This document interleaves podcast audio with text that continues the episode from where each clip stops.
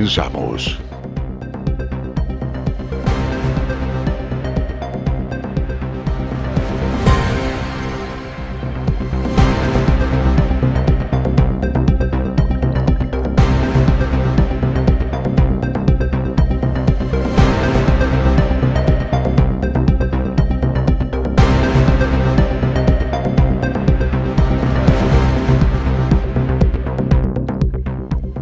Que puedes y ya habrás hecho medio camino. Muy buenos días, muy muy buenos días, Cozumel. Bienvenidos a Por la Mañana en este jueves 13 de mayo. Le damos la bienvenida a esta primera emisión de noticias de La Voz del Caribe. Mi nombre es Dana Rangel. Me acompaña Porfirio Ancona y estamos muy contentos de poder presentarle los avances para este programa. Con el cuarto muelle de cruceros, Cozumel se posicionaría como el destino más importante del Caribe mexicano. Candidatos a la presidencia municipal continúan divulgando sus propuestas de campaña en la isla. Abren ya el portal de registro de vacunación para maestros. Tenemos los detalles acerca del llamado o la llamada vuelta del campo magnético solar.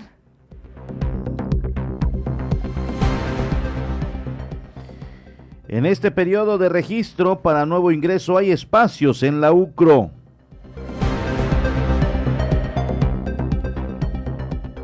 Nueva escalada entre israelíes y palestinos. Este y otros temas tendremos en este espacio informativo, el primero de este jueves 13 de mayo, el primer, eh, la primera emisión de la 107.7 FM. Muchas gracias a todos los que diariamente nos escuchan, nos sintonizan y siempre están al pendiente de la programación, sobre todo de los espacios informativos. Dana, muy buenos días. Buenos días, compañero. Buenos días también a Estelita Gómez en Controles y a toda la gente en Cozumel.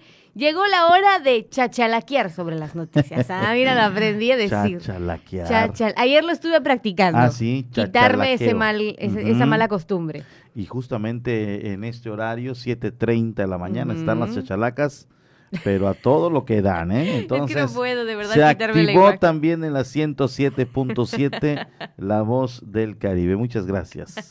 Así es, y como usted ya escuchó, pues le traemos bastante información el día de hoy. Puede comunicarse con nosotros al 987-873-6360 para que, para que nos cuente qué está haciendo el día de hoy. Hoy es jueves de fotografías también en por la mañana, así que puede compartirnos. ¿Y de qué se trata el jueves de fotografías? Pues justamente de eso, de que en el lugar donde usted se encuentre, tome una foto, nos cuente aquí estoy, aquí me encuentro. Es como este eh, tour local tour local. a través de las Ándale. fotografías de los radioescuchas, ¿no? Por cierto, Mónica nos ha reportado hoy. No. Temprano ella manda Nos su- falta su la foto del bicentenario, Sí, la ¿eh? foto de ese amanecer. A ver cómo amaneció hoy la isla de Cozumel. El, eh, obviamente lo tenemos con Mónica, que nos da como un panorama. Por supuesto, si así está que. nublado, si está soleadito. Exactamente, Ya, ya. nos confirma el pronóstico. Así Nos es. lo confirma. Y No. fíjese que hablando de que si, este, que si nublado, que eso, ¡ay, qué calor hace, compañero! Terrible, terrible. Y ahí ya son- esta hora de la, o sea, yo me levanté y ya estaba yo Terri- empapada. Sí, sí, sí, se está haciendo un calor infernal y no solamente por las por los días o en las horas diurnas, sino en las nocturnas. Sí. Está haciendo algo terrible. En Yucatán ni quiero imaginar cómo la está pasando. No, no, no, no queremos meternos en esos terrenos. Sí. La verdad es que compadecemos a la gente que está sufriendo los calores en ese estado. Pero bueno, aquí no cantamos tan mal las rancheras. Digo, ya amanecimos entre 26 y 27 grados centígrados y vamos a ir subiendo, ¿no? A lo largo del día. Poco a poco. La comunidad está triste, pero de igual manera eh, eh, está de luto muchos artistas de diferentes generaciones. Cierto, sí. de canto, de baile, en fin, todos los que se dedican y la que, los que la conocieron también están tristes, están obviamente eh, consternados con la noticia. Fue algo rápido, nunca lo esperábamos. Sí, sí, sí. Son de esas muertes que se, que se van o de esas personas que se van y nos deja ahí algo porque, como decíamos hace unos momentos, eh, lamentablemente cuando alguien padece ya de una enfermedad, pues alguien se va preparando, los familiares, los amigos, van como asimilándolo, Mm, pero que te llegue de repente sí está. Eh, pues ayer lo decíamos con el profesor David Domínguez, también él así muy, muy, muy, muy, no, no, no podía entender lo que pasaba. porque fue compañera de trabajo, porque convivieron mucho tiempo, porque hacían actividades y se organizaban y se coordinaban con ella, y me refiero a la maestra Chabelita, que hoy ya no está en el plano terrenal, eh, se nos ha adelantado y pues muchas generaciones eh, que se dedicaban al baile, a la, a, la artisteada local y también, ¿por qué no?, también en la parte del sureste, porque ella todavía hace unos días estuvo en la Ciudad de México grabando un comercial em, y bueno, con la lamentable noticia. Por supuesto, una persona muy querida, muy respetada, eh, encantadora también, y la verdad es que a mí me impresiona muchísimo la cantidad de personas que llegó a tocar, la cantidad de vidas que llegó a impactar. Yo leía comentarios, leía gente que compartía publicaciones y decía, gracias a ti conocí la danza, gracias a ti eh, conocí el arte, y, la verdad es que una vida que obviamente dejó huella y marcó la vida de muchos cozumeleños, de muchos niños y niñas, entonces ahora relacionados con el arte y con otras obviamente expresiones. Entonces lamentamos obviamente como medio de comunicación pues este sensible fallecimiento.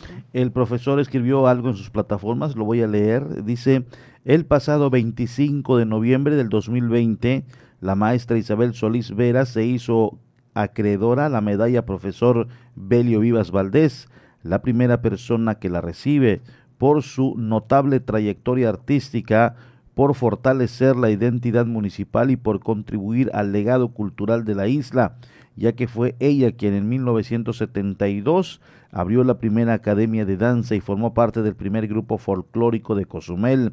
También fundó la Escuela de Artes de la Casa de la Cultura Ishel y le dio forma a las actividades carnestolendas de la isla. Durante el primer ayuntamiento que presidió Germán García Padilla, y el segundo de Antonio González Fernández en 1978 a 1981, donde se creó el primer comité del carnaval que precisamente presidió la maestra Isabel. Hasta últimas fechas seguía participando, llegando a ser emperatriz de esta fiesta tradicional. Se le vio participando en la presentación de la travesía maya realizado en el papel. Obviamente ella protagonizaba o em, escenificaba el papel de la diosa Ichel. Además, continuaba impartiendo clases de danza en su academia privada. Se jubiló como docente de la materia de educación artística en la secundaria general Andrés Quintana Roo, donde formó a muchas generaciones, igual que en el Cebetis 28. Celebró con un servidor en un sinnúmero de eventos en el Museo de la Isla, eh, cuando me tocó dirigirlo, así lo escribía el profesor David Domínguez Povedano. Ayer, ayer, eh, mediante un mensaje de su nieto, Beto Pavía anunciaba su deceso, su deceso de, la, de manera, se fue en paz, se fue feliz, se fue en mis brazos, decía su nieto. Tuvimos un 10 de mayo hermoso, apenas anoche, mencionaba ayer, disfrutó muchísimo grabar el comercial que vino de la Ciudad de México. Hoy antes del paro al corazón me hizo mi chocolate que tanto me encantaba. Fui por eh, su fruta y pan para desayunar mientras nos reíamos de sus ocurrencias de anoche. Se fue muy en paz, feliz y ligera. Así se adelantó la maestra. Y obviamente mandamos y enviamos condolencias a toda la familia, a toda la gente que la conoció, a toda la gente que la lleva en el corazón. La verdad es que lamentamos mucho esta pérdida y nos unimos obviamente al dolor de la familia. Y bueno, pues nosotros aquí continuamos, lo lamentamos profundamente, eh, pero pues también eh, la comunidad tenía que saberlo, eh, una noticia triste como esta. Y bueno, continuamos con más información. Nos viene llegando fotografía del buen amigo Simitrio Peña. Vivir sin amigos es morir sin dejar huella, nos dice. Gracias por estar ahí cada mañana. Muy buenos días. Ay, qué bonito. qué bonito. Qué bonito. Siempre, ahora vamos a esperar la frase. Sí, diariamente. siempre, siempre, Simitrio Peña se acuerda de nosotros. Lo hace muy temprano, iniciando el, espacio, o en ocasiones, seguramente cuando va a hacer su carrerita y se va a ejercitar, acostumbra a mandarnos ese mensaje. Qué bueno porque, pues, alguien allí de los rayos escucha siempre nos tiene muy en cuenta. Exactamente. Y bueno, comenzamos con, con la información local. Y es que el día de ayer se hizo también eh, tendencia y se habló muchísimo acerca de este portal del registro de vacunación para mujeres embarazadas y maestros. Y vamos a escuchar la nota de nuestros compañeros. Ya se encuentran en Internet el portal de registro de vacunación para mujeres embarazadas y maestros, que serán aplicadas en la última semana del mes en curso, dijo Gerandili Gutiérrez Pot, coordinadora de programas federales en Cozumel. Ya se abrió el portal para poder hacer el registro para las mujeres que se encuentren embarazadas sobre la novena semana. Esto es a partir de los 18 años esto quiere decir que si tú tienes 18 años y ya tienes tus nueve semanas de embarazo, puedes registrarte en el portal de www.mivacuna.salud.gov.mx. Igual para que se va a finalizar, como en todos eh, en todos los registros, te va a arrojar un expediente de vacunación y con esto te vas a presentar el día pues el, día y la fecha que esté programado para una jornada de vacunación para mujeres embarazadas. Así lo dio a conocer la coordinadora de programas federales al decir que ya está abierto el portal de vacunación por Internet para mujeres embarazadas de entre los 18 a 50 años de edad. Aproximadamente son 1.800 vacunas que estarían destinadas a los maestros en las próximas semanas. Asimismo comentó que hay destinada 1.800 vacunas para los maestros de Cozumel. Al finalizar explicó que luego que en las aplicaciones a personas de 50 a 50 años de edad han reducido la cifra de maestros, sin embargo, existe esa cantidad destinada para los docentes. Recordemos que con la etapa de vacunación de 50 a 59 pues ya este número ya bajó un poco porque pues hay maestros que igual acudieron a su vacuna en este rango de edad de 50 a 59 años.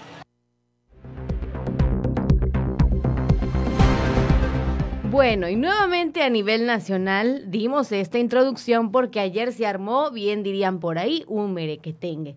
Que entre que es falso, que entre que es verdadero, que entre que colapsó nuevamente la plataforma, que se podían, que no se podían registrar, que si todas las mujeres, bueno, hubo una ola de dimes y diretes bastante, bastante fuertes el día de ayer. Y la verdad es que, bueno, a lo que tenemos, a la información que tenemos hasta el momento, actualizada desde hace 12 horas, la Secretaría de Salud del Gobierno Federal informó que el registro de mujeres de 18 a 50 años es exclusivo para quienes estén en periodo de embarazo, por lo que pidió a la población no caer en mensajes falsos o engañosos. El problema se dio porque en el portal te podías registrar aunque no estuvieras embarazada. Entonces muchas personas, muchas mujeres empezaron a registrarse. Entonces ahí se empezó a correr el rumor de que sí es falso, de que sí se puede, que no se puede. Entonces como que no eran, no, no fueron como muy específicos hasta que empezó a colapsar todo esto y ya fueron específicos en decir, sí, de 18 a 50 años sí estás en, em, eh, eh, embarazada, ¿no? Que obviamente el portal pues no te puede escanear y decir, ah, no, pues sí, está diciendo la verdad, sí está embarazada, eh, ¿no? Por eso se pide a la población ser prudente, ser prudente y ser verdadero también al momento de registrar. Pero lo dudo que todos lo sean. Pero ese es el problema, Lo dudo que todos lo sean. Si uno se disfrazaron hasta de abuelitos. Imagínate, exactamente. ¿Qué pudiera pasar en un momento dado? No sé eh, qué, si tienen, qué tengan contemplado, no sé qué prueba vayan a presentar, prueba se vaya a hacer, no sabemos eh, qué estén exigiendo o pidiendo, se dice, bueno, se escucha mal exigiendo, no se sabe qué van a solicitar adicional al registro y a los documentos que ya son eh, de costumbre, que es copia y original del INE, CURP, comprobante de domicilio. No sabemos si tiene que venir un, un, eh, una prueba un certificado de embarazo eh, con tantos días eh, de ser emitido, un ejemplo, ¿no? Porque te piden hasta ciertas semanas. Eh, exacto. A partir de ciertas semanas. A ver, vas, a ver tu INE, tu CURP, tu comprobante de domicilio y el comprobante que estás embarazada y cuántas semanas tienes de gestación. No sabemos qué vayan a... No sabemos. Eh, pues eso nada más es así como lo que pudiera ser lo lógico, pero no sabemos si va a haber, qué van a pedir eso se va a saber cuando ya eh, se haga el pronunciamiento oficial que tal día va a haber vacunación para este en este esquema embarazadas y maestros ese claro. y, y, y, se va a solicitar esto se va a pedir esto se va a pedir lo otro y va a ser en tal lugar y va a ser eh, con apellidos con secciones con fechas de nacimiento eso nomás ellos lo saben exactamente entonces nosotros se lo vamos a estar informando hasta que ya se feche o haya una fecha de eh, la vacunación. La cuestión aquí es si la dependencia detalló que dicho registro no cuenta con validez para quienes no están embarazadas, ya que se debe a una falla en el sistema, en el portal. Cabe recordar que obviamente este, fue habilitado el registro de mujeres embarazadas, quienes podrán acceder a la vacuna luego de la novena semana de gestación de las personas que realizaron este registro y que no están embarazadas deberán realizarlo nuevamente cuando corresponda a su edad y entidad federativa.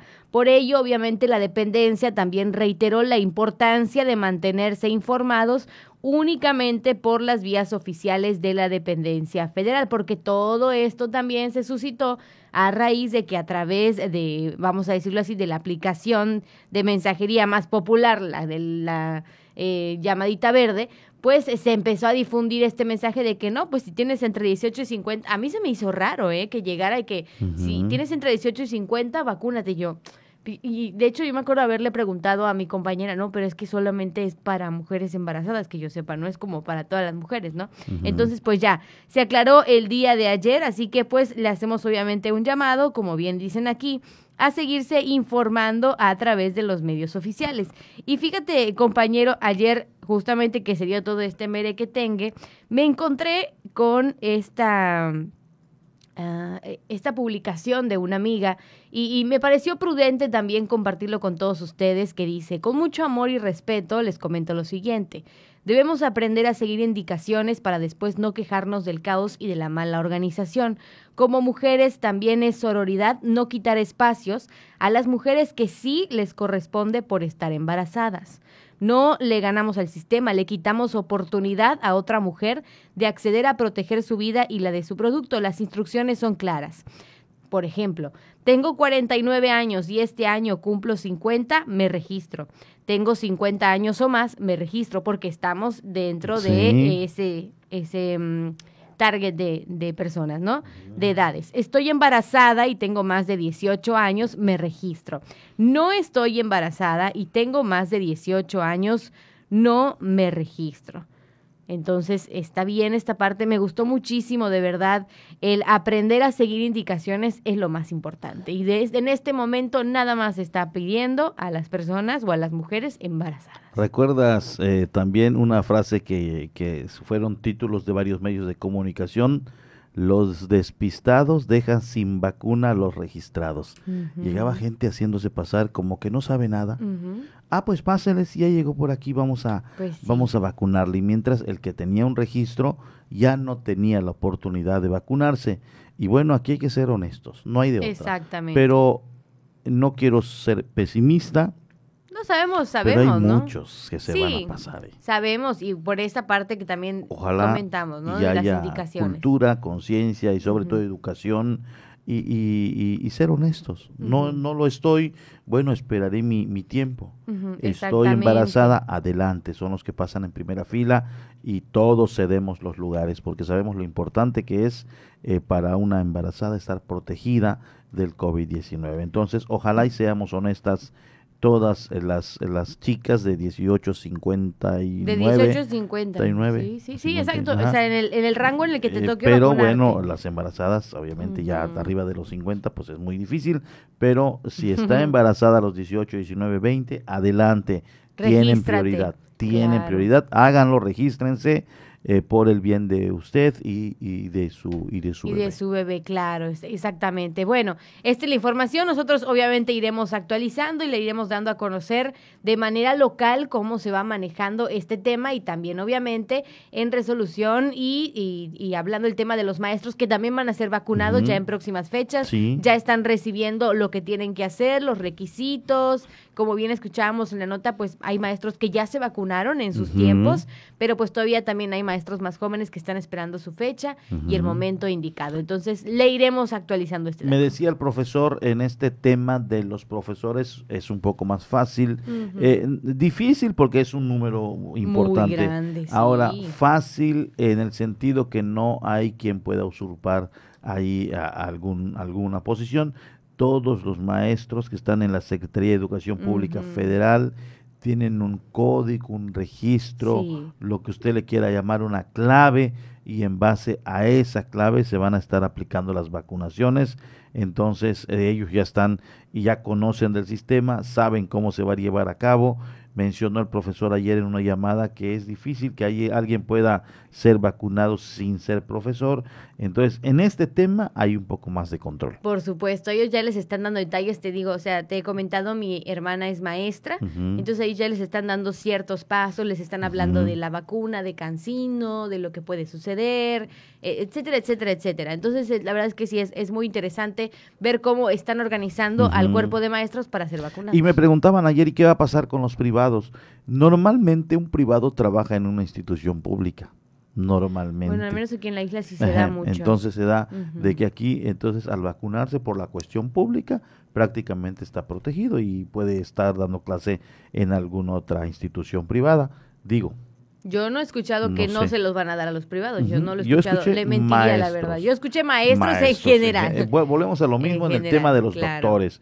Doctores, donde esté prestando sus servicios, es un profesionista de la salud y obviamente va a ser vacunado. En el caso de maestros, es un servidor, es un profesionista, tiene una clave y en base a eso va a ser vacunado. Por supuesto. Hacia donde preste sus servicios, pues ya es cuestión de él, pero debe ser vacunado. Esperemos que este tema siga avanzando. Por otro lado, y hablando de registros, también le compartimos que en este periodo de registro para nuevo ingreso que dio inicio el pasado mes de febrero y que concluye el 4 de junio, existen 275 cupos para las diversas licenciaturas en la Universidad de Quintana Roo. ¿Eso qué quiere decir? Que la pandemia no nos limita, que si nosotros queremos podemos seguir estudiando, podemos seguirnos preparando y de hecho vamos a escuchar a detalle esta nota. En este periodo de registro para nuevo ingreso, que dio inicio el pasado mes de febrero y concluye el 4 de junio, existen 275 cupos para las diversas licenciaturas en la Universidad de Quintana Roo, de los cuales hasta el momento hay registrados 360, expresó Leonardo Rodríguez Soberanis, encargado de enlace de servicios estudiantiles de la UCRO. En ese sentido, pues eh, recordarle al público, a los jóvenes que están por egresar de las preparatorias, que estamos en pleno periodo de registro para nuevo ingreso. Eh, comenzó en febrero pasado y termina el próximo 4 de junio. Entonces, eh, todo se está haciendo de manera digital.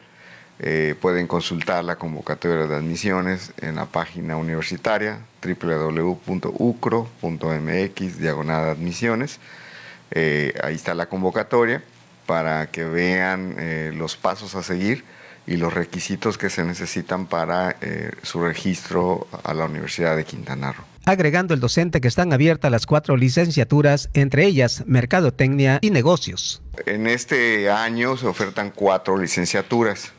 la de manejo de recursos naturales, la de gestión de servicios turísticos, lengua inglesa y la nueva en el campus, que es Mercadotecnia y Negocios. Nueva tiene eh, cuatro años con nosotros. Este, además, ofertamos eh, tres posgrados, dos maestrías y un doctorado. Por último, comentó que existen 275 cupos para las diversas licenciaturas en la Universidad de Quintana Roo, de las cuales hasta el momento hay 360 registrados. Cada año el Consejo Universitario autoriza un cupo para cada una de las carreras. Este año es el cupo de 275 jóvenes para las licenciaturas. Sin embargo, eh, debido a la cuestión de la pandemia, no, no hay límite. eh, no hay límite para el registro de jóvenes. Al día de hoy tenemos alrededor de 360 alumnos ya registrados.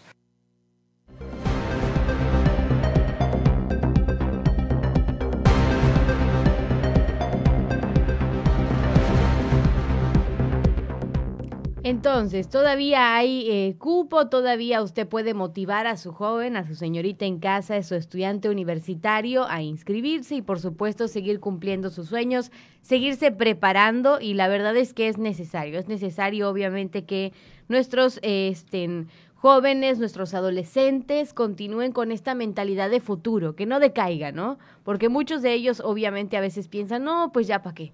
¿No? De aquí a que volvemos, hay otras cosas. Bueno, pues, pues nosotros podemos motivarlos, este, obviamente, a seguir sus sueños y de que hay lugar, hay lugar, hay oportunidades, entonces aprovechémoslas. Así es, eh, eh, muchas gracias a todos los que nos están sintonizando.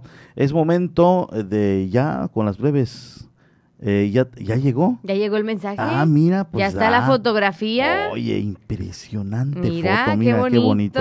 En este jueves fotográfico de por la mañana dice: Buenos días, Dana, Porfirio y Estela. Un poco tarde, pero aquí el amanecer desde la unidad Bicentenario, muy similar al de ayer. Mónica. Hoy se le pegó la sábana, dice. Hoy se le pegó la sábana, pero como gallo. Gallina, gallina, ¿no? Sí, actitud de gallo. Actitud, de, gallo para todos. para todos. Para todos. Para todos, como dirían por ahí, de gallo para todos. Bueno, pues ahí está, qué bonita fotografía. La verdad es que sí. Hasta parece una postal. La disfrutamos, es como nosotros estar ahí. Entonces, se gracias. Ve, se ve como que ama los amaneceres. No nos toma. Me imagino su galería. Nos ¿eh? toma del horizonte para arriba, o sea, el cielo con nubes como esté, es, es impresionante. Cómo es la naturaleza no hay un amanecer igual, ¿eh? Ey, qué bonito. Qué bonito. Si te pones a comparar si los 365 días Mónica toma una foto, no vas a hallar ni una, ni una igual. Exactamente, qué, buen proyecto. Y usted todavía está a tiempo de mandarnos su foto, 987-873-6360, en dónde está, qué es lo que usted está viendo.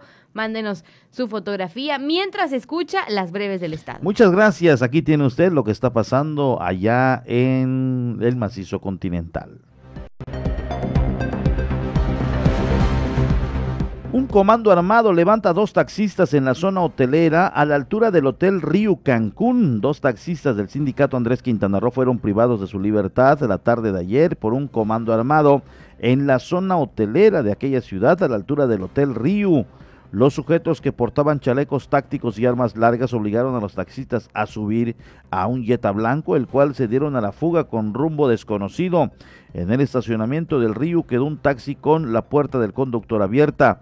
Después de ser alertados mediante una llamada al 911, autoridades instalaron filtros en los accesos a la zona hotelera en el kilómetro 0, 2.1, 2.5 eh, y en Puerto Cancún sin localizar a los delincuentes o sus víctimas. De inmediato esta situación comenzó a generar un embotellamiento vehicular en la zona. Este levantón ocurre a las pocas horas de que otro taxista de la zona hotelera fuera asesinado en Leona Vicario. Hablando de este de Leona Vicario, efectivamente ejecutaron a un taxista, disparan contra un hombre mientras viajaba con su familia en la comunidad de Puerto Morelos. Un hombre fue asesinado en el lugar y en el interior de una camioneta frente a su familia cuando se encontraba en el poblado de Leona Vicario a unos 45 kilómetros de Cancún. Alrededor de las 17 horas, los servicios de emergencia reportaron a una persona lesionada de bala en el interior de una camioneta estacionada fuera de una estación de servicio a la entrada del poblado a Leona Vicario. Se indicó que en el asiento del piloto se encontraba una persona sin vida con herida de bala en la cabeza, así como cuatro mujeres que presenciaron el crimen y sufrieron crisis nerviosa. En Tulum, brigadistas combaten cuatro incendios forestales. Son cuatro los incendios que permanecen activos en la cabecera municipal en puntos de las colonias Mártires, Francisco May y Cristal, reveló Erika Hernández, encargado del despacho del Cuerpo de Bomberos de Tulum. En lo que va de la temporada ya suman 46 siniestros, principalmente quema de maleza, algunos de los cuales terminan convirtiéndose en forestales. Ganado de Cantunilquín está en riesgo de muerte por la sequía. Esto pasa en Lázaro Cárdenas. Las breves lluvias de los días pasados han sido insuficientes para pelear, para paliar el tiempo anormal seco que sufren ganaderos de Lázaro Cárdenas. Desde abril el ganado el grado que está en riesgo de perder animales de sus atos, así lo dieron a conocer. El presidente Franklin Ewan de la Asociación Ganadera Local indicó que el pasto está seco desde hace semanas sin tener los nutrientes necesarios para sus reses, por lo que de no recibir apoyo gubernamental muchos podrían perder sus ejemplares. La violencia en Tulum continúa, le dispararon y regresaron a rematarlo. Una violencia sin freno se está presentando. Ejecutan a un hombre en la zona costera frente al restaurante Meave. Así lo dieron a conocer las autoridades. Un hombre fue asesinado a balazos la tarde de ayer en el kilómetro 7.5 de la costera Bocapaila, en la zona costera de aquel destino. Dos personas en una motocicleta fueron directamente al interceptar y disparar en contra de otra persona. Incluso dieron una vuelta y regresaron para rematarla. Eh, para después darse a la fuga. La víctima quedó tirada a la mitad de la calle frente al restaurante Meave. De los presuntos autores no se sabe nada. 8 con 5 minutos, nos vamos a un corte y enseguida volvemos. Por favor, no le cambie. Vamos a una pausa. Estás en Por la Mañana.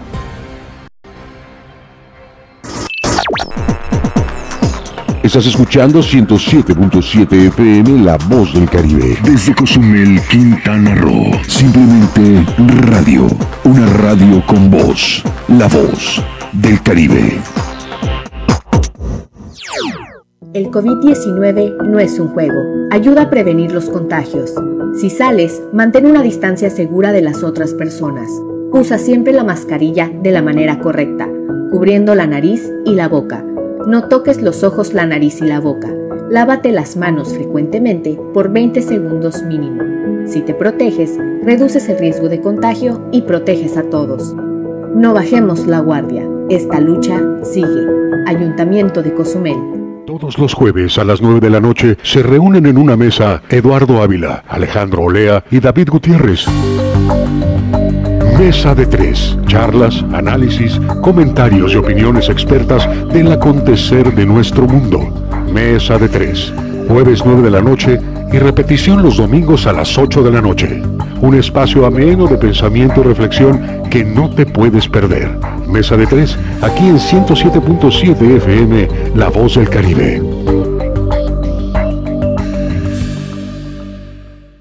El COVID-19 no es un juego. No te conviertas en una estadística y ayuda a detener la propagación. Protégete y protege a tu familia. Si te reúnes con otras personas, de preferencia hazlo al aire libre.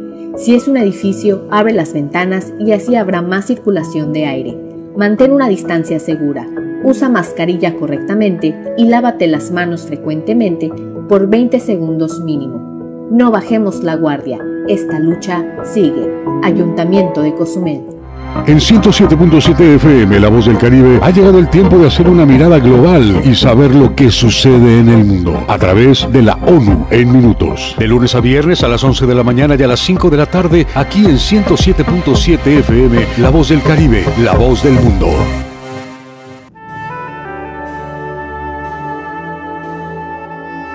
Proyecto Misericordia les da la bienvenida a la hora de la misericordia. ¿Cuánto amo a las almas que han confiado en mí totalmente. Haré todo por ellas. Vengan a mí todos los que están fatigados y agobiados, y yo los aliviaré. La hora de la misericordia. Acompáñanos de lunes a sábado a partir de las 4 de la tarde, aquí en La Voz del Caribe. Y recuerda repetir constantemente, Jesús, en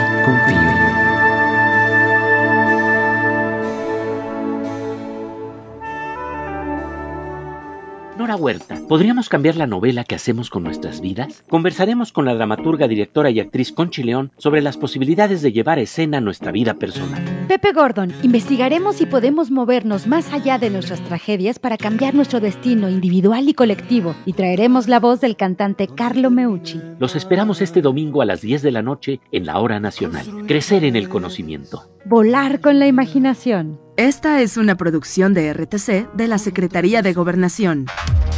La voz del Caribe. 107.7 FM.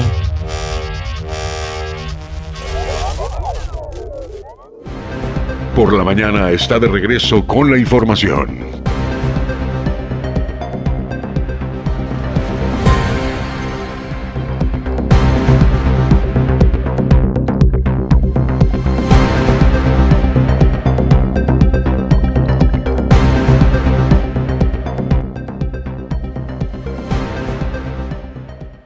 Muchas gracias. ah, no, no, pues dale.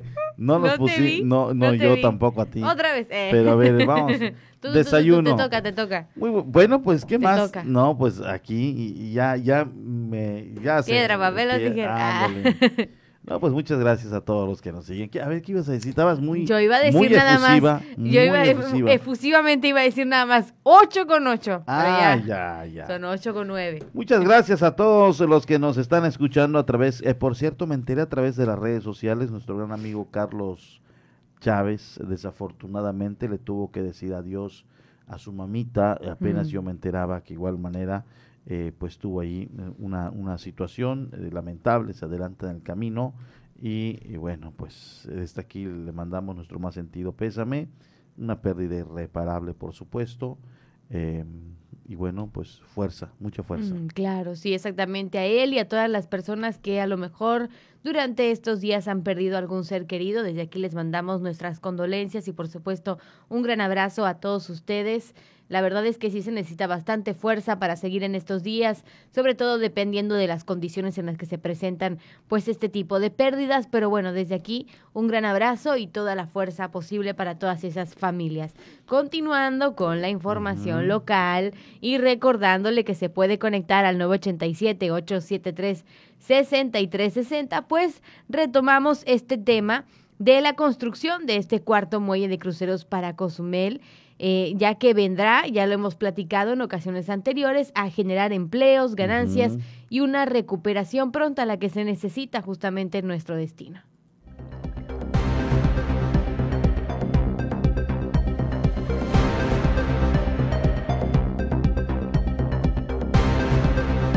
Con el cuarto muelle de cruceros, Cozumel se posicionaría como el destino más importante del Caribe y con la infraestructura portuaria que garantice la seguridad a las líneas navieras interesadas en esta isla de México. Al respecto, Luis Zuldías, presidente de la Asociación de Rentadoras en el municipio, detalló los proyectos de inversión que pudieran llegar serán de gran beneficio. Cozumel realmente eh, tendría los turistas más tiempo aquí en la isla. Una, antes de zarpar el, pues el, barco, tendría que estar aquí la, la, gente un tiempo en la isla de Cozumel antes de y después de. Entonces eso genera una derrama económica para la isla de Cozumel, tanto para restauranteros, rentadoras y para toda la población en general. Creo que toda la inversión que pueda haber en la isla todo lo que se pudiera eh, eh, generar que, que, se atraiga el turismo, pues siempre va a ser bueno para la isla de Cozumel y para toda la población en general de la isla de Cozumel. Es importante recalcar que la creación de este nuevo muelle, además de garantizar la operación para nuevas rutas de cruceros y navieras, dará a la población que se dedica a servicios turísticos la posibilidad de mejorar su calidad de vida.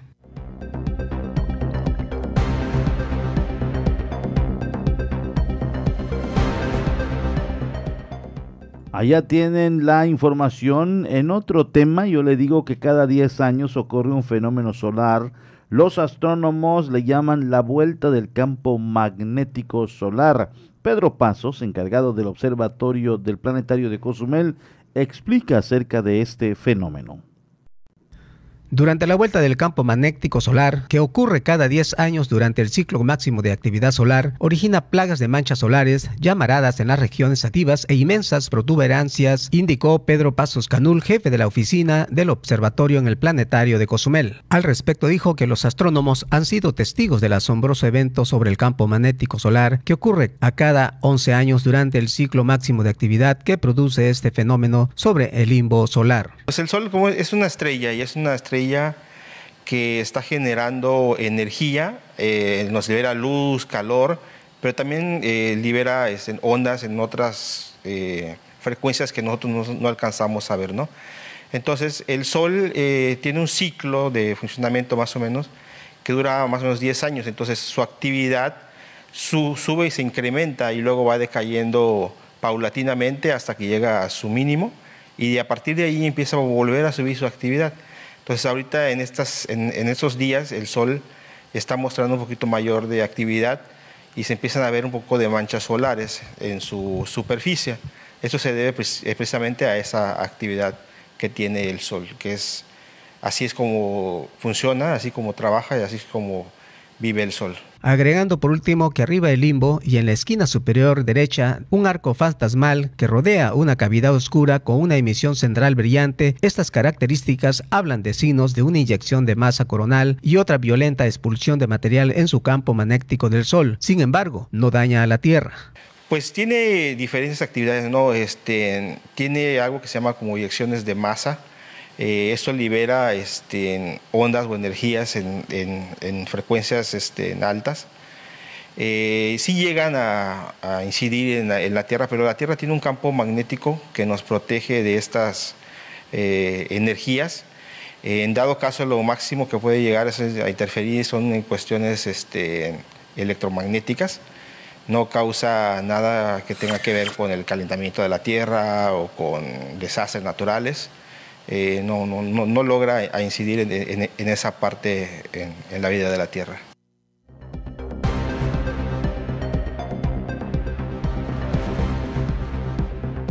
Estaremos obviamente pendiente de este gran evento y la verdad la invitación es a seguir al Planetario de Cozumel en sus diferentes redes sociales. Es increíble lo que este lugar ha hecho y está haciendo por la comunidad, en especial por la educación para nuestros pequeños en estos temas que la verdad a ciertas edades son tan interesantes para ellos. Entonces, acerquémonos, participemos de las actividades. Últimamente han hecho pues eh, muchas cosas que tienen que ver este, con el espacio, con los fenómenos naturales que se están presentando alrededor de nuestro planeta. Entonces, lo invito de verdad a seguir las cuentas de Planetario de Cozumel en las redes sociales. Por otro lado, también le platico rápidamente cómo va a estar la cuestión climatológica el día de hoy para que nos vayamos preparando. Sí, ya, ya dijimos que va a haber mucho calor y fíjese que sí, va a haber bastante calor el día de hoy, permanecerá el cielo despejado con periodos nubosos.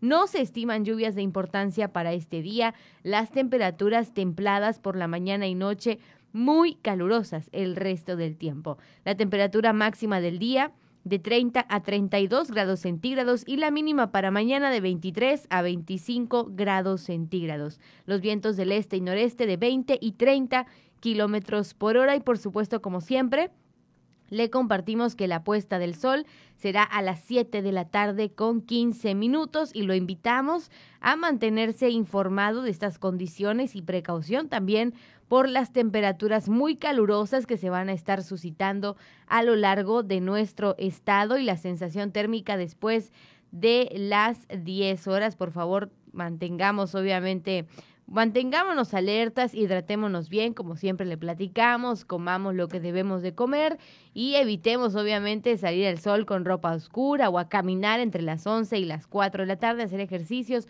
o movernos y si lo tiene que hacer, una gorrita, una sombrillita, protéjase bien.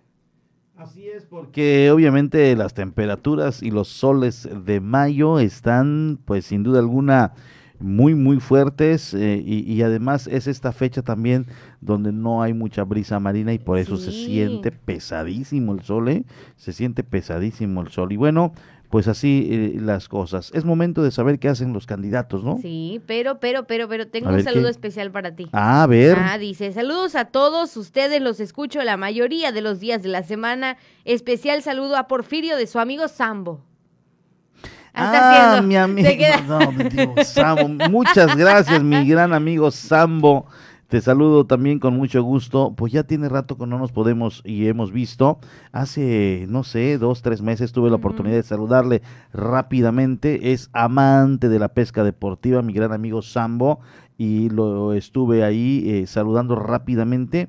Eh, eh, Sambo eh, es eh, la voz oficial de los equipos de béisbol eh, aquí locales cuando se armaba los Piñeros, los Cardenales y, y bueno, eh, trabaja muy de la mano con nuestro gran amigo Javicho y él era precisamente la voz oficial. Entonces, en las transmisiones de béisbol, ahí estábamos eh, muy de cerca eh, eh, en la transmisión y él en la voz local, en la voz ambiente de los estadios.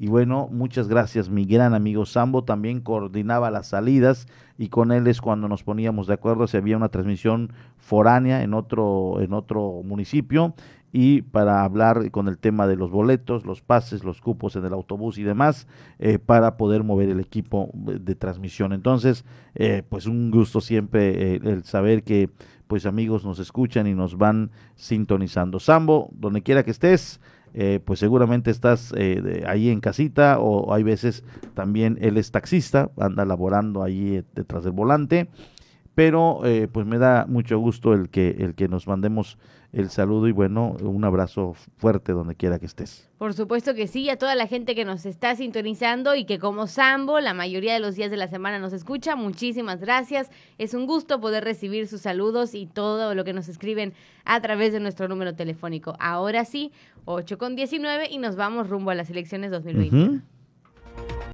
A continuación, rumbo a las elecciones 2021.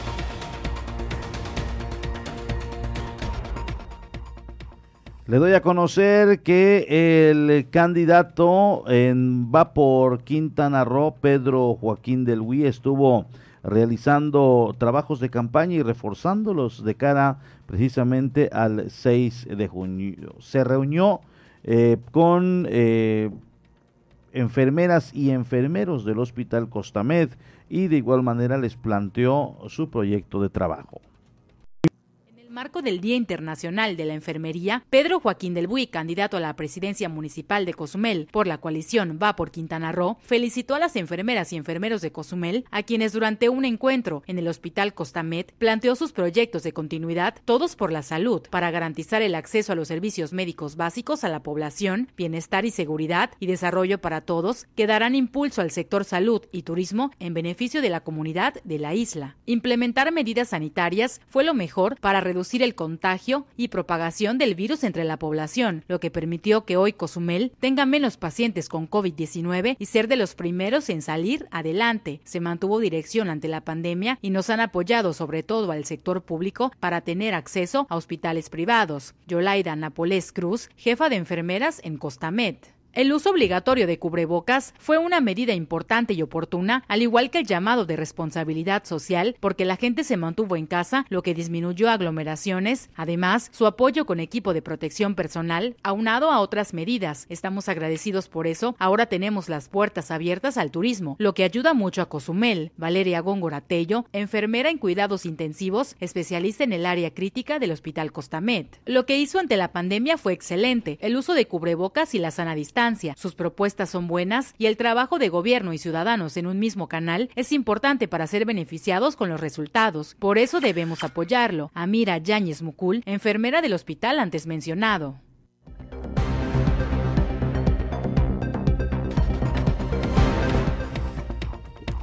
Durante su caminata proselitista por las calles de la colonia San Miguel II, Juanita Alonso Marrufo, candidata a la alcaldía municipal por la alianza Juntos Hacemos Historia, escuchó nuevamente más demandas de seguridad, servicios médicos y públicos. Durante su caminata proselitista por las calles Durante su caminata proselitista por las calles de la colonia San Miguel II, Juanita Obdulia Alonso Marrufo, candidata a la alcaldía municipal por la alianza Juntos Hacemos Historia, escuchó más demandas de seguridad, servicios médicos y servicio público. Estamos caminando en la colonia San Miguel II. ha sido, bueno, ya estamos en la cuarta semana de, campaña. Continuamos caminando todas las colonias de la isla. El recibimiento es de verdad muy, muy cálido. estaremos atendiendo con las autoridades pertinentes eh, a nivel federal las gestiones que sean necesarias para poder atender eh, el tema de salud. Y entre otras eh, temas nos piden atender temas de servicios públicos, que bueno, estaremos atendiendo en, el tema de banquetas, algunos pozos de absorción en algunas calles, atención a los parques que están desatendidos, las áreas verdes, las áreas de los niños. último, y a lo largo de la tarde, tras iniciar su caminata en la colonia Flores Magón alrededor de las 5 de la tarde, recorrió los andadores escuchando las peticiones de los colonos. De igual manera, los demás candidatos tuvieron actividad. Aquí tiene usted eh, el informe. Durante la cuarta semana de las campañas en Cozumel, los candidatos a la presidencia municipal respaldados por el pueblo continuaron con su mitin político en las colonias de la isla en busca de sumar fuerza a su proyecto para el próximo 6 de junio. La candidata independiente Ariadne Santín Coral continúa su paso firme ante la vista de propios y extraños, pues cada vez es mayor el número de la gente a quienes llegan las propuestas.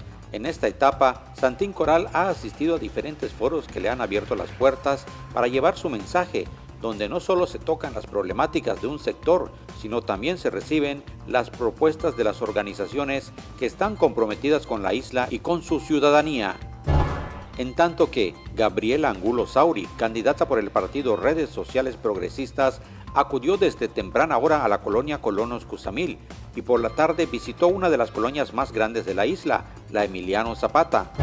Asimismo, en Plaza del Sol, los locatarios y trabajadores externaron a la maestra Rubí Peniche de Fuerza por México que siempre es bueno escuchar otras opciones. Señalaron además la necesidad de regularizar los horarios de los ferries y el incremento de los mismos para que más personas visiten la isla. Por otra parte, Enrique Canto Martín agradeció a la asociación Valores Votar por la invitación que le hicieron, a la que se refirió como una excelente oportunidad para dialogar con los integrantes de la sociedad civil acerca de la vida, los valores y la familia. Concluimos con la firma de los compromisos por la familia, refrendando así la importancia que tiene la familia en nuestro proyecto. Por último, el candidato de Movimiento Ciudadano, Francisco Aguilar, no presentó actividad en vía pública y solo anunció una entrevista en conocido medio de comunicación.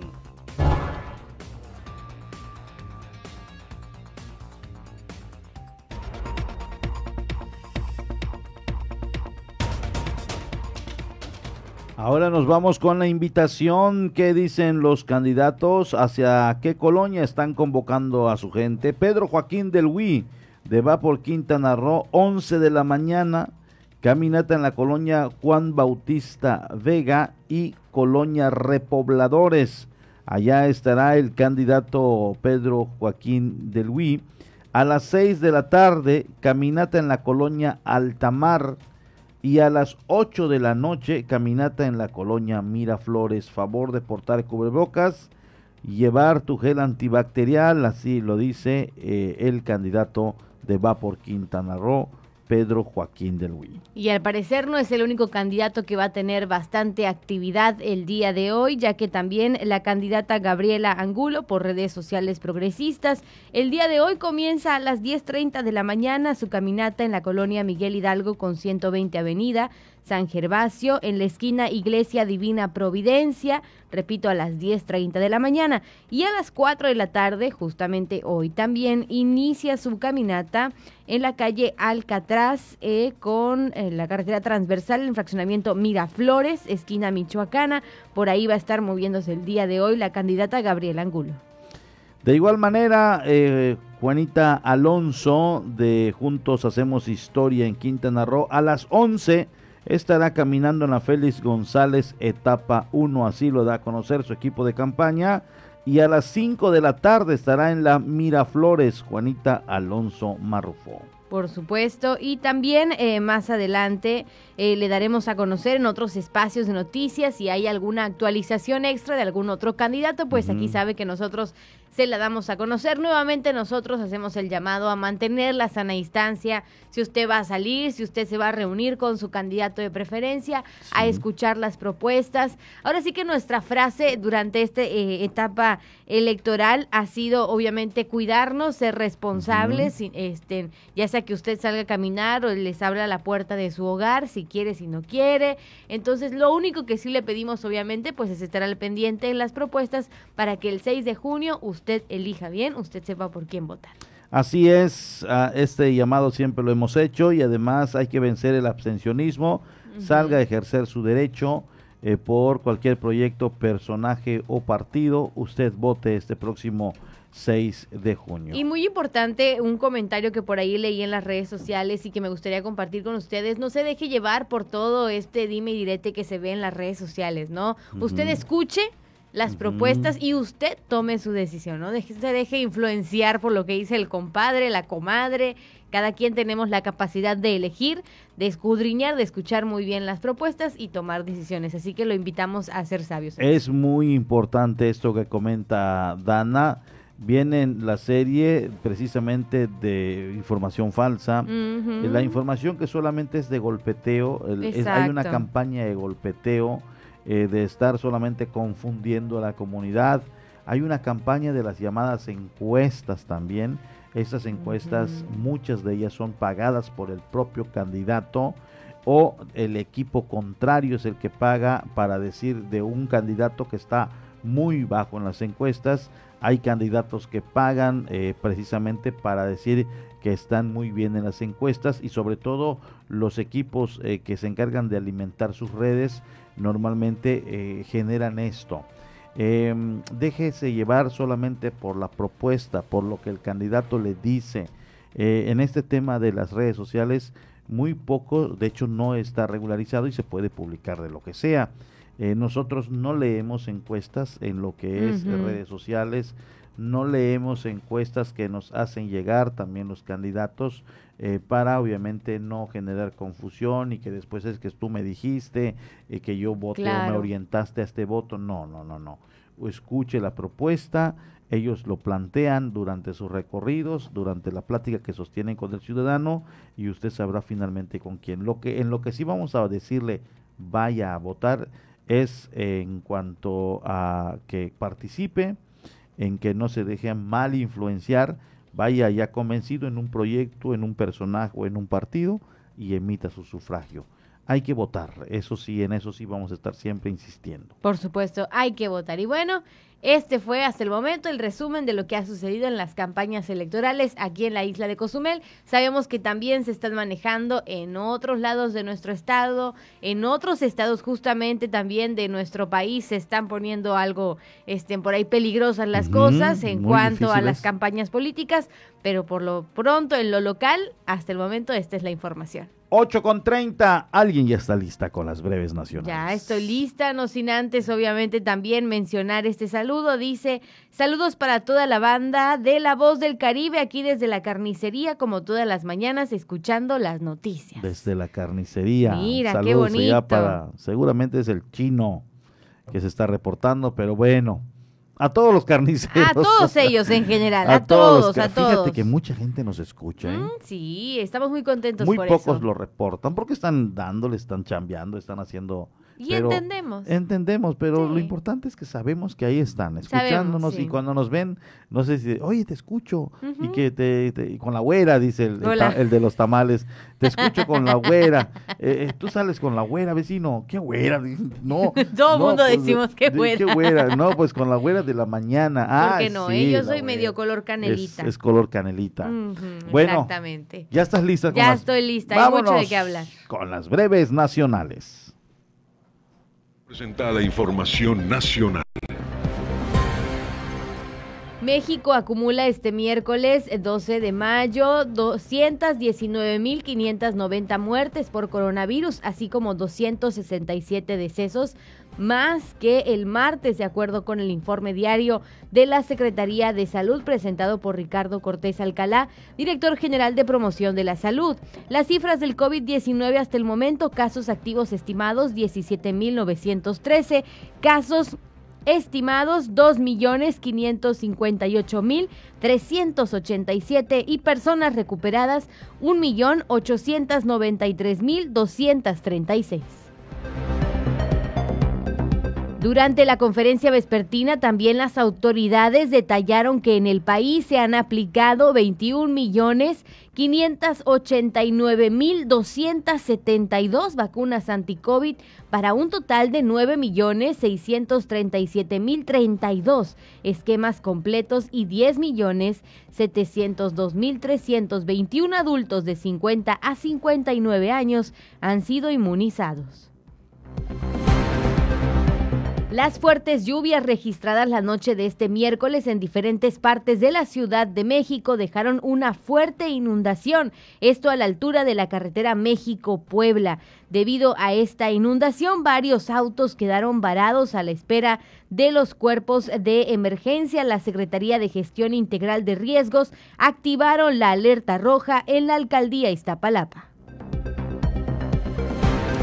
Sobre este mismo tema, el Servicio Meteorológico Nacional pronosticó que durante este jueves habrá lluvias torrenciales en nueve estados de nuestro país. En un comunicado señaló que las precipitaciones van a ocurrir en zonas de los estados de Chiapas, Hidalgo, Nuevo León, Oaxaca, Puebla, Querétaro, San Luis Potosí, Tamaulipas y Veracruz.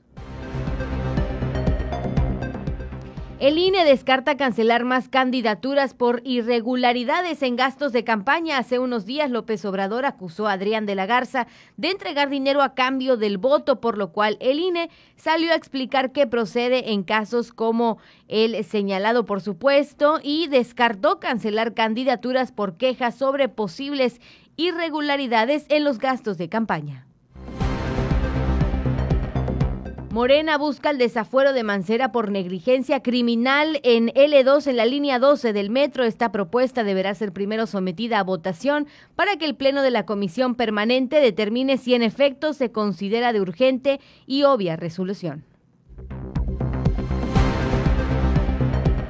Pide Sheinbaum sacar la politiquería del accidente en la línea 12 del metro, que todos los peritajes se hagan con base en la evidencia científica de qué fue lo que ocurrió, porque ahí hay 26 personas que perdieron la vida, expresó la mandataria capitalina. El accidente en la línea 12 del metro no debe politizarse ni hacerse electoral, atajó la jefa de gobierno. Ante toda la controversia, el INE también aclara que dar tarjetas sin dinero, bienes o servicios no es ilegal. El presidente del INE, Lorenzo Córdoba, y el consejero dejaron claro que las violaciones a la ley en materia de fiscalización por parte de cualquier candidato sin importar a qué partido o coalición representen, serán valoradas y en su caso sancionadas después de la jornada electoral. Para concluir con la información nacional, el Museo Nacional de Historia del Castillo de Chapultepec reabre sus puertas al público. El semáforo amarillo recientemente colocado en la Ciudad de México permitió la reapertura de museos. Los visitantes siguen las medidas sanitarias para poder ingresar. Luego de un año y cuatro meses cerrado, este martes reabrió sus puertas el Museo Nacional de Historia en el Castillo de Chapultepec. También como última información, reportan cero defunciones por COVID-19 en Tlaxcala. La Secretaría de Salud del Estado también confirmó un acumulado de 17.775 casos positivos y 2.380 fallecimientos, con 12.552 personas recuperadas. Pero por lo pronto, por primera ocasión desde el inicio de la pandemia, la Secretaría de Salud de ese estado reportó cero defunciones por el nuevo coronavirus al cierre de la jornada del martes 11 de mayo.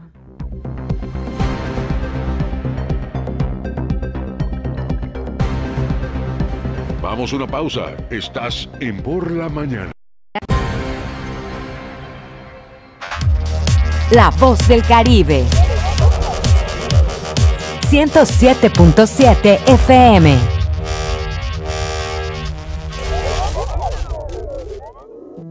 El COVID-19 no es un juego. No te conviertas en una estadística. ¿Te cuesta respirar con el cubrebocas? Si te contagias, será más difícil respirar con mascarilla de oxígeno. Ponte el cubrebocas. Úsalo correctamente, cubriendo la boca y la nariz. Es por tu salud y la de todos. No bajemos la guardia. Esta lucha sigue. Ayuntamiento de Cozumel. ¿Qué tal? ¿Cómo están? Les saludo Alex de la Hoy. Les quiero invitar todos los sábados a las 10 de la noche a que me escuchen en el programa de Rucos Night. Es un espacio tranquilo, un espacio para escuchar música de aquellas canciones que nos acompañaron durante la década de los 70s, 80s, un poquito de los 90s, no tanto, pero sí sobre todo 70s y 80s para rucos muy rucos, pero sobre todo canciones que nos traen muchísimos recuerdos y nos hacen disfrutar, recordar aquellos tiempos cuando éramos chicos, jóvenes, niños, adolescentes o incluso un poco rucos. Todos los sábados a partir de las 10 de la noche noche, Rucos Night, con un servidor Alex de la. Ahí nos encontramos, ¿sí? A través de 107.7 FM, La Voz del Caribe.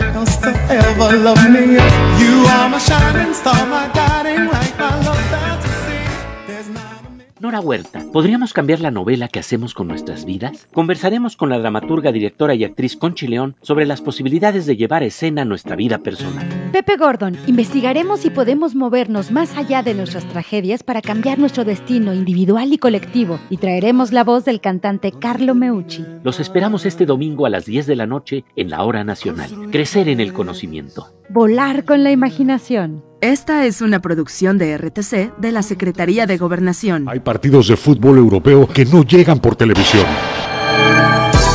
Pero ahora 107.7 FM en colaboración con la Deutsche Welle traen para ti los partidos más emocionantes de la Liga Alemana. Vive la Bundesliga todos los sábados a las 11.30 de la mañana aquí en La Voz del Caribe. Y prepárate para gritar gol. 107.7 FM, La Voz del Caribe, la voz del fútbol. Habla Mario Delgado. Por primera vez en muchos años tenemos un presidente honesto, gracias a que tú te decidiste a votar por un cambio verdadero. No somos más de lo mismo, se acabó la robadera de los corruptos de siempre. Ahora los recursos se destinan a las pensiones de los adultos mayores, a las becas de niños, niñas, jóvenes y a garantizar la salud. Te necesitamos para seguir haciendo historia. Este 6 de junio, que nadie se quede en casa. Salgamos a votar con alegría porque la transformación va. Estamos al 100, con ya sabes quién. Vota por las y los diputados federales de Morena. Con la pandemia tuve que dejar mis estudios porque en mi casa no hay internet. No alcancé a subir mi tarea porque la red de la escuela estaba saturada. Estaba en pleno examen y ¡zas! Que se me va el internet. No pues reprobé. Fuerza por México. Hará una ley para garantizar la cobertura de internet de calidad para todos los estudiantes y las escuelas públicas del país. Que se conecte México. Todos somos Fuerza por México. Nos dijeron en sus campañas que nos iban a dar créditos para iniciar nuestros negocios. Nos dijeron que nuestra palabra bastaba. Nos dijeron que nos iban a capacitar en manualidades y oficios. Pero no nos escucharon. Así que fuerza, en las urnas se los vamos a volver a decir. Fuerza por México creará la ley Mujer Emprendedora para apoyar con microcréditos de 10 mil pesos el autoempleo de las mujeres. Que hable México. Todas somos Fuerza por México. Habla Alejandro Moreno, presidente nacional del PRI. Morena repite hasta el cansancio que si no votan por ellos van a desaparecer los programas sociales. Eso es una vil mentira. En el PRI vamos a mantener los programas sociales que ayuden a las familias mexicanas. Este 6 de junio no dejes que Morena use tu voto para mentirle a México y a las familias mexicanas. Vota PRI. Vota por las candidatas a diputadas federales postuladas por el PRI. ¿Recuerdas cómo nos unió el sueño de transformar a México? Éramos millones hartos de los malos gobiernos. ¿Recuerdas cómo le pusiste un alto a la corrupción del PRIAN y cómo luchamos para iniciar el cambio verdadero? ¿Recuerdas esa noche en 2018 cuando se cumplió la voluntad del pueblo? Desde entonces la cuarta transformación avanza, pero la lucha no ha terminado. Hoy te necesitamos una vez más. Defendamos la esperanza. Vota Morena, la esperanza de México. Estás escuchando 107.7 FM La Voz del Caribe. Desde Cozumel, Quintana Roo. Simplemente radio. Una radio con voz. La Voz del Caribe. Por la mañana está de regreso con la información.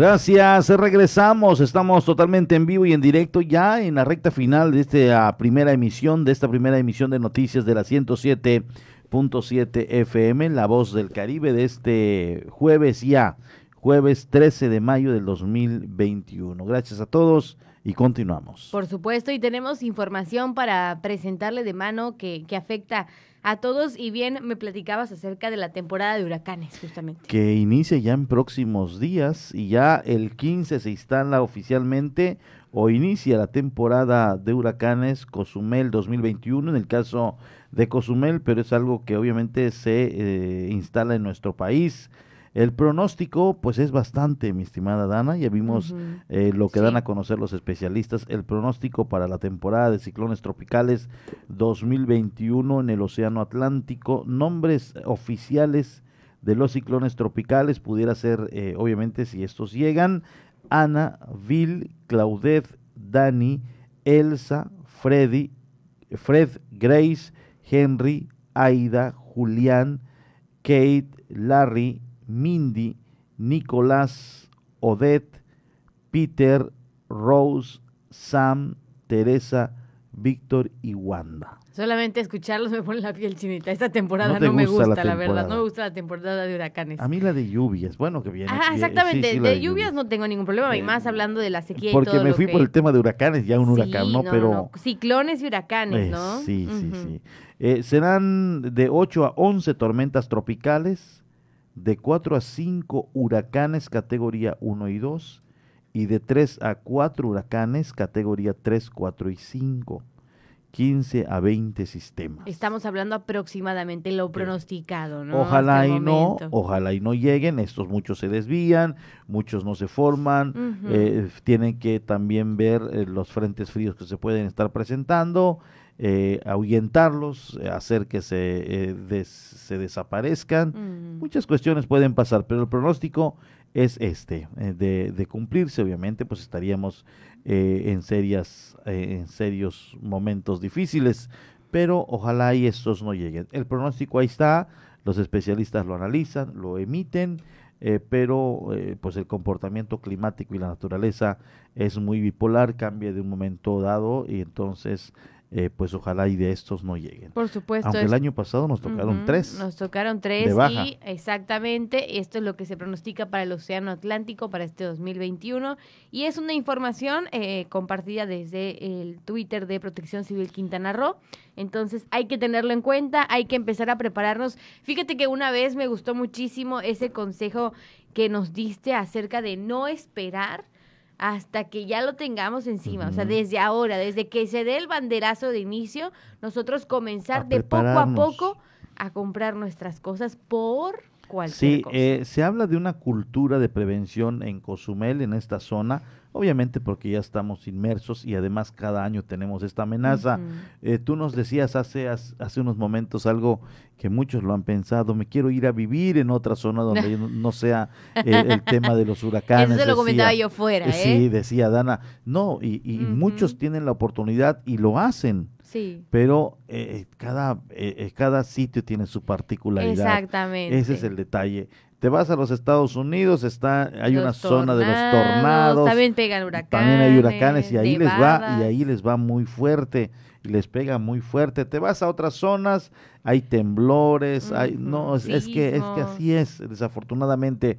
Entonces, aquí tenemos una cultura de prevención, ya sabemos qué debemos hacer, ya sabemos cómo lo debemos hacer, y prueba de ello es que nos han llegado huracanes categoría 5, Gilberto, Wilma fueron los ejemplos y lo que más recordamos, y no se dieron muertes, no hubo pérdidas humanas, sí destrozó la isla y la hizo eh, y la dejó como si fuese licuadora, pero no hubo muertes, no hubo pérdidas humanas. En Estados Unidos, eh, un huracán categoría 2 y se habla ya de muertes en otros países igual, cuando les llega un huracán, pero sí nos hace falta el tema cuando nos comenzamos a preparar. Esa cultura nos hace falta. Eh, todos esperamos el momento, todos hacemos colas, largas filas, tenemos ya una pandemia, hay que evitarlo. Entonces, la recomendación aquí que decías, Dana, que en algún momento dado hice, es que desde a partir del 15 de mayo ya estamos en riesgo. Las autoridades dicen que después del 15 de mayo, de acuerdo a los registros, alguno puede llegar. Entonces, comenzar a hacer los preparativos con como, calma. como el que se formó recién este inicio de semana, ¿no? eh, ahí en el del- sí, Pacífico. exactamente. Andrés creo que se llamaba, Sí, ¿no? es que es que así es. eh, De repente Son cosas que no podemos controlar. no podemos controlar. Entonces vamos a comenzar a tapear que una ventana, dejar las que normalmente no no no tienes así como que hay hay de habitaciones que dices esta la voy a cerrar. No da la claridad, no da hacia la calle. Voy a empezar a tapiar y dejar tal vez una ventanita eh, abierta y en el momento de una amenaza la cierras. Comprar las cosas porque todo se vuelve más caro. Claro. Y es normal. El empresario, por más que hay veces no le aumente, le va a aumentar unos pesitos Sí, sí, porque sí. es la manera de hacer el agosto en septiembre Claro. o en noviembre. Fíjate que yo nunca, bueno, normalmente no acostumbro contar anécdotas, pero le voy a contar así súper, súper, súper rápido. Estas anécdotas también gustan, por Mire, supuesto. una vez estábamos eh, de visita en cierto lugar y estaba bien, estaba nublado y pasó una persona a vendernos impermeables eh, y nos lo vendía a con tu 20 pesos, impermeables estos de plástico. Precio rápido, sí. De repente como a la media hora se lanza a llover, pero aguacero, señor aguacero, y pasa la misma persona a vendernos el mismo impermeable, pero al doble de su precio, porque ya estaba lloviendo. Es que sí. Y ese sí, sí. justamente a lo que nos estamos refiriendo en estos momentos, ¿no? Empezar desde ahora, no solamente a prepararnos por nuestra seguridad, sino también por nuestro bien económico. Entonces, cuando ya llegue el momento de una amenaza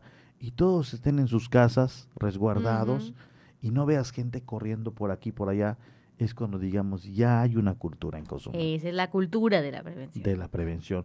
Entendemos en el tema de los comercios, bueno, esos tienen que estar abiertos eh, hasta el último momento, pero las casas sí que se comiencen a preparar para no amontonarnos en los dispensadores de agua, Sí. en los supermercados, en las ferreterías, en las madererías y, y tomando en cuenta que este año como el anterior estamos en pandemia, ¿eh? Aguas con ello. Exactamente. Estamos en pandemia. Exactamente. Entonces mejor irnos preparando. Así es. Mejor irnos preparando. También aprovechamos para ir cerrando la información local y compartirle algo muy, muy importante. Con todas las medidas de salud, la Casa Hogar Juan Pablo II apertura el ingreso de abuelitos. Así como usted lo escucha, piden a familiares cumplir con ciertos requisitos que en esta nota usted va a poder distinguir. Pese a que el número de abuelitos de la Casa Hogar Juan Pablo II en la isla ha disminuido, aún hay espacio para el ingreso de personas de la tercera edad con todas las medidas sanitarias y mayor seguridad. Así lo dio a conocer Teresita Pinto Ontiveros, directora de esta Casa Hogar. Es muy importante que eh, en su momento también pues hay ese acercamiento de la familia a través de FaceTime, a través de llamadas. Muchos vienen a verlos a través de la reja y eso está bien, pero visitas como tal dentro del hogar no, no se puede todavía. Ya están vacunados mis abuelitos, ya tienen las dos vacunas, eh, ya estoy vacunada yo, pero sabemos que la situación pues todavía está latente, ¿no? Y entonces tenemos que cuidarnos y seguir, este, pues ahora sí que en pie de lucha, como este, bien sabe Monseñor, que siempre está muy pendiente de, mí, de nosotros. Realmente somos ahorita muy poquitos con pues mucha eh, mucho compromiso, porque aunque sean los que sean, son abuelitos que hay que atenderlos, hay que darles de comer, hay que, pues las muchachas tienen que estar también pendientes de ellos para los baños. Comentó que a pesar de la llegada de la pandemia y la cancelación de eventos masivos para recaudar artículos que pudieran ser de utilidad, la ayuda sigue llegando a las instalaciones. Volverle a decirle a la comunidad que, que no nos olviden que aquí estamos y que yo agradezco mucho que en su momento la gente que nos viene nos traen despensas, pues es para ellos, ¿no? Hay, mucha, hay gente que ha venido y se ha sumado a traernos, sobre todo también pañales, que es tan importante. Muchas, como en meses anteriores, no, pero sí, de vez en cuando eh, viene gente y nos dona. Hay una panadería que nos manda pan, este, hay también gente que nos ha traído pues pañales. Y yo no pude hacer el kilómetro del pañal este año pues por la misma situación. Son cinco mujeres y un hombre los que actualmente viven en este asilo.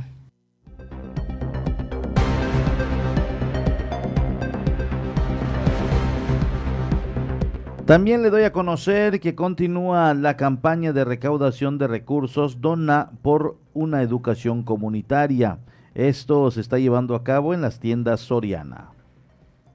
A inicios de este mes de mayo arrancó la campaña recaudación de recursos, dona por más educación comunitaria, esto en 22 tiendas Soriana que existen en todo el estado, donde el monto recaudado será destinado a la formación de habilidades para la vida de jóvenes en el municipio, expresó Octavio Rivero Gual, director de la Fundación Cozumel esta campaña o los recursos que logremos van a ser destinados al programa de apoyo a jóvenes para el desarrollo de habilidades para la vida y bueno, esperamos que la gente de Cozumel y de todo el estado pues pueda donar sus centavos al momento de pagar su cuenta. Poder desarrollar sus habilidades para la vida en base al modelo de eh, la Organización de Salud. En ese sentido, son 10 habilidades para la vida que vamos a estar trabajando a través de una serie de temáticas con cada uno de ellos durante el mes de junio y julio próximo. Estará aplicándose durante el presente mes, aseguró Rivero Gual. Prácticamente eh, va a estar durando un mes, eh, todo el mes de mayo, en las 22 tiendas de Quintana Roo.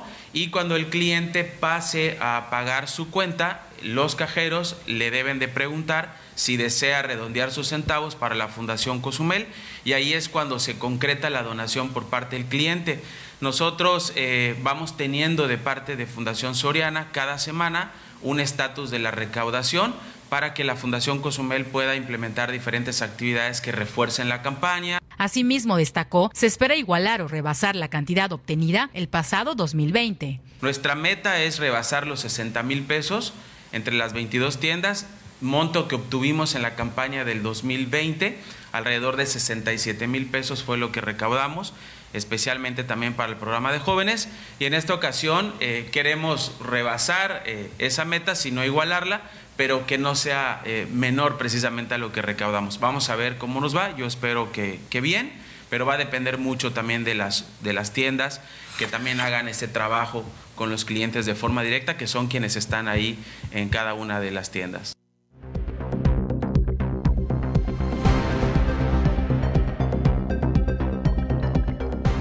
Cuando son las 8 con 54 minutos, es momento de darle la vuelta al mundo y Dana Rangel ya está lista con las internacionales. Por supuesto que sí. Por la mañana presenta la información internacional.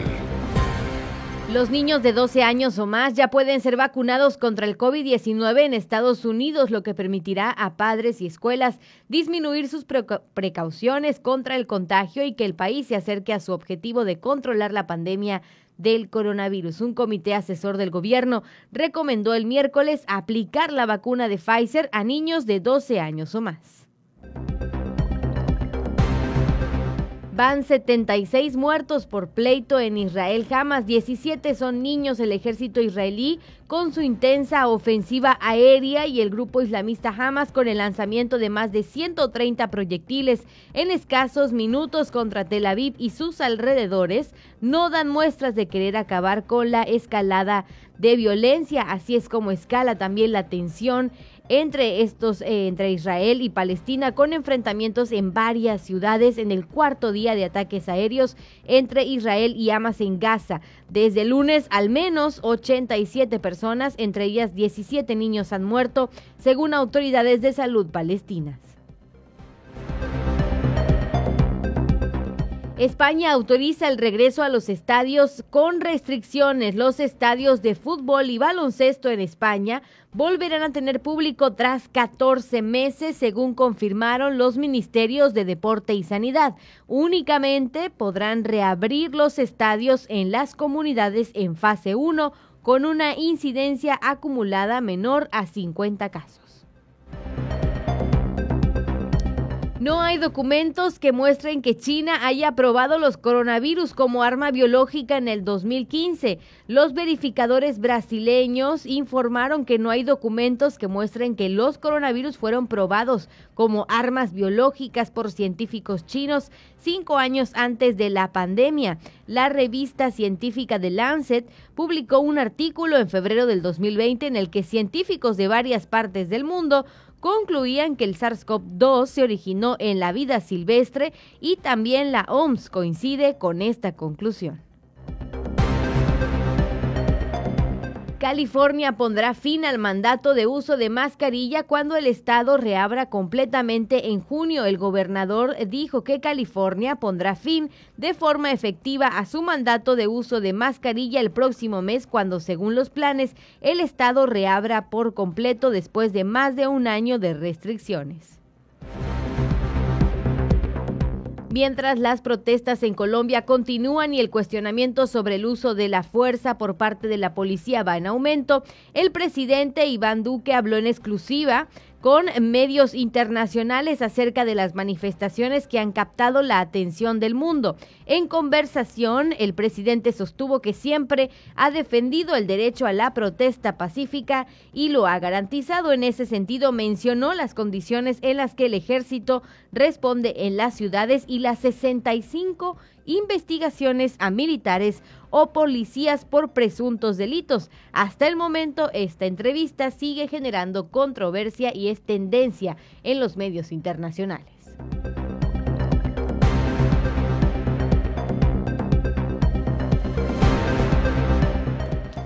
Antes eh, de despedir, eh, quiero pues agradecer por las breves internacionales a Dana. Y Ah. fíjate que ahorita, Dana, que decías el tema de Israel, eh, contacté ayer a una joven que es eh, del estado de Yucatán y está viviendo en Israel.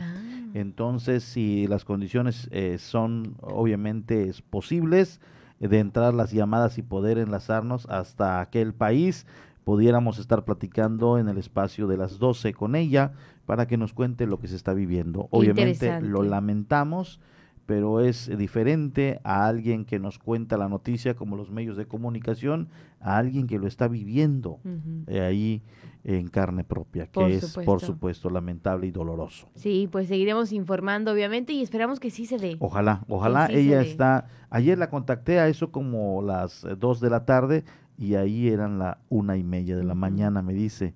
Entonces, eh, ya a esta hora, mm, hab- hablando que si la enlazo a las 12, estaría ahí, me dice ella, a eso de las 7 de la noche. Entonces, ahí esta diferencia nos pudiera ayudar en el que la podamos contactar. Entonces, em, eh, vamos a, a ver la manera. Esté usted al pendiente en el segundo espacio de noticias, que es en punto de las 12 radio. Así es, ahí está la invitación y también lo invitamos 11 de la mañana el día de hoy. ¿Qué cree? ¿Qué cree?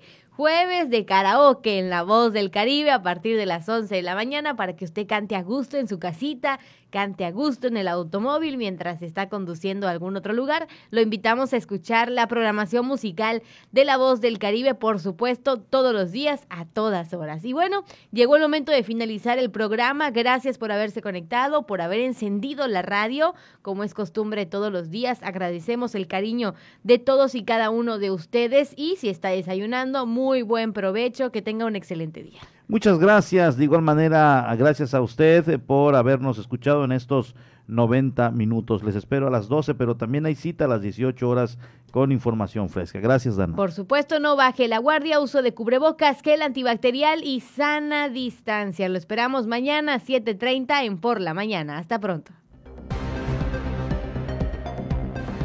Esto fue Por la Mañana. Noticias, contenido e información puntual. Con el primer informe del acontecer mundial, nacional y local. Con las voces de Porfirio Ancona y Dana Rangel. Dana Rangel y Porfirio Ancona. Nos escuchamos en la próxima emisión.